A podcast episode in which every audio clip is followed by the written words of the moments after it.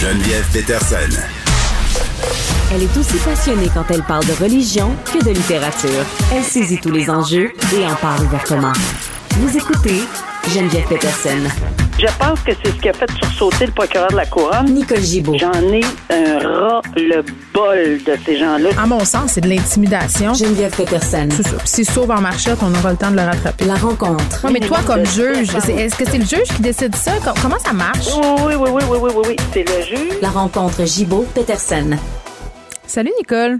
Bonjour Geneviève. Bon, on discutait tout récemment là, de ces techniciens de scène qui, des années plus tard, là, intentent un recours euh, contre le SPVM euh, concernant la sécurité autour du Métropolis là, le soir de l'élection, euh, là où Pauline Marois a fait l'objet d'un attentat. Richard Bain euh, qui est rentré là avec une arme, qui a tiré dans le tas, comme on dit. euh, il y a eu des morts.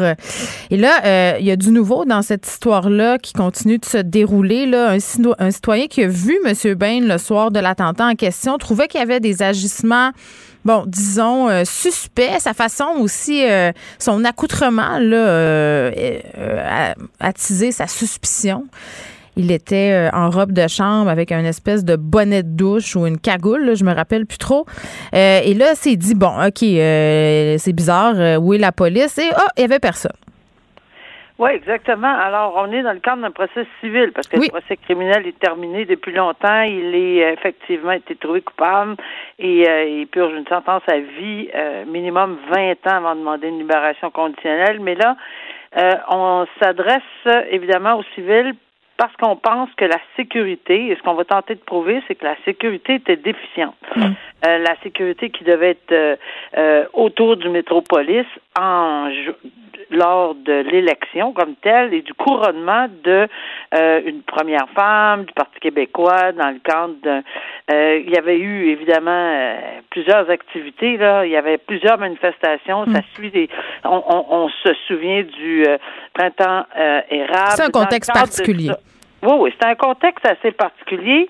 Mais là, on apprend aujourd'hui que, bon, il y a quelqu'un qui s'est posé certainement cette question-là parce qu'il aurait vu euh, un individu qui étrangement euh, correspondait euh, à exactement ce qu'on a vu lors, lors de l'arrestation de Richard Bain, évidemment dans un, un, une espèce de, de robe de chambre cagoulée, on ne sait pas trop qu'est-ce qu'il y avait sur la tête. En mais tout cas, c'était pas un accoutrement qu'on voit à tous les coins de rue. C'était assez Non, pour que cet homme-là dise c'est bizarre. Là. Ben, il l'a trouvé très bizarre et euh, effectivement, il a, il a tenté de trouver quelqu'un, euh, des policiers, puis écoutez, moi, je- puis il circulait tranquillement sur Mm. deux voies. Alors juste pour noter l'affaire à quelqu'un, à, à la sécurité comme telle, puis il n'a pas trouvé personne euh, qui faisait de la sécurité. Euh, au- en arri- il, trouvait que c'était très très facile de sécur- si- euh, circuler en arrière du métropolis, Euh, mais là on avait des gens, des politiciens, des, personnes connues, etc. Oui, ce qu'on sait, euh, ce qu'on sait, Nicole, c'est que le SPVM avait reçu la directive d'être vigilant, avait envoyé une directive à ses patrouilleurs d'exercer une certaine vigilance par rapport à cet Ouais. événement-là.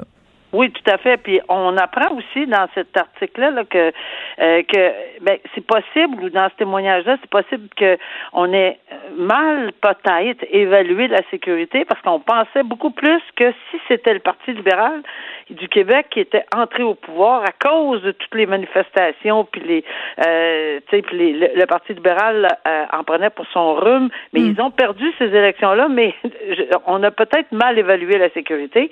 C'est ce que le tribunal devra évidemment euh, vérifier pour en arriver à savoir est-ce qu'ils ont commis une faute? Parce que c'est ça au civil. Est-ce qu'ils ont commis une faute? Évidemment, un dommage. On sait qu'il y a eu un mort, qu'il y a eu des blessés, que euh, tu sais c'est, c'est quelque chose d'assez c'est absolument terrible ce qui s'est passé là. Et on sent dans dans dans le témoignage jusqu'à date que j'ai suivi là euh, la terreur dans dans ces gens-là qui qui qui qui sont les des requérants ou les demandeurs. Oui, là. mais on répète, Nicole, euh, on, on- on s'était attardé un peu l'autre fois, là, mais les conséquences sur leur vie encore maintenant, des gens qui disent il y a un avant, il y a un après, j'ai jamais pu être capable de vivre ma vie comme avant. Il est très, très important parce que c'est ça les dommages aux civils. Si, naturellement, la première étape est passée et qu'on démontre la preuve par prépondérance, la preuve, la faute par prépondérance de preuve, pas Hmm. hors de tout doute raisonnable, là, euh, à ce moment-là, ben, c'est sûr que les dommages, euh, je pense qu'on va être, on sera, il y aura pas beaucoup de difficultés à les établir dans les circonstances. Hmm. Nicole, on termine avec une histoire épouvantable. Une mère qui a perdu son fils dans un accident de la route, un accident de moto sur la route 323. Ça se passe en octobre 2021. Quatre jours plus tard, décide de se rendre sur les lieux de la tragédie et trouve des traces de l'accident, des morceaux, des objets, mais aussi une partie de la boîte crânienne de son fils, Tommy Wessel. Et là, euh, j'imagine pas dans quel état devait être cette ah. madame-là. Euh, appelle la police pour dire, écoutez, c'est ça qui se passe. Et là, il y a un, patrouilleur qui arrive et qui dit, ben nous, ça nous servira pas. Euh, donc... Disposez-en comme vous voulez. Finalement, il est reparti avec parce que la mère était très, très fâchée. Il s'en serait débarrassé comme pas trop loin de, là. écoute, c'est épouvantable. Non, c'est. Quel manque de respect. Croyais pas. Je le croyais pas. Euh, quand j'ai lu ceci, évidemment, il y a, on, est en train de se pencher à savoir, et je comprends pourquoi, là. Est-ce qu'il pourrait faire face à des accusations criminelles?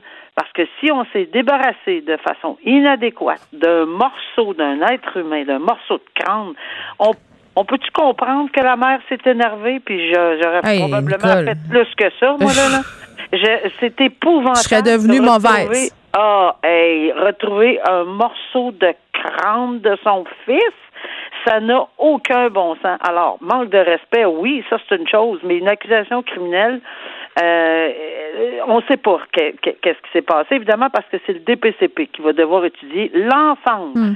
de tous les éléments dans ce dossier-là. Mais s'ils en arrivent à la conclusion, effectivement, qu'il s'est débarrassé d'un morceau d'un être humain. Mais ils ben l'ont comme un peu perdu, là. C'est parce qu'elle leur voulait pour euh, le faire incinérer avec les restes de son fils. Ben, personne ne savait c'était où. Euh. peu importe, là, un morceau d'un être humain euh, c'est carrément si on, on si évidemment on, on on commet une indignité, une indécence. Mhm. C'est un outrage à un cadavre. Alors, il y a une spécification dans le code criminel là-dessus, et c'est possible. On verra ce que le DPCP décide, mais de toute évidence, peu importe qui décide ou non de, de déposer des accusations, c'est un manque de respect flagrant hmm. euh, envers euh, euh, peu importe c'est la mère en plus c'est pas non, non écoute c'est terrible c'est ajouter l'insulte à l'injure Nicole je t'avais dit que c'était la fin mais j'ai menti.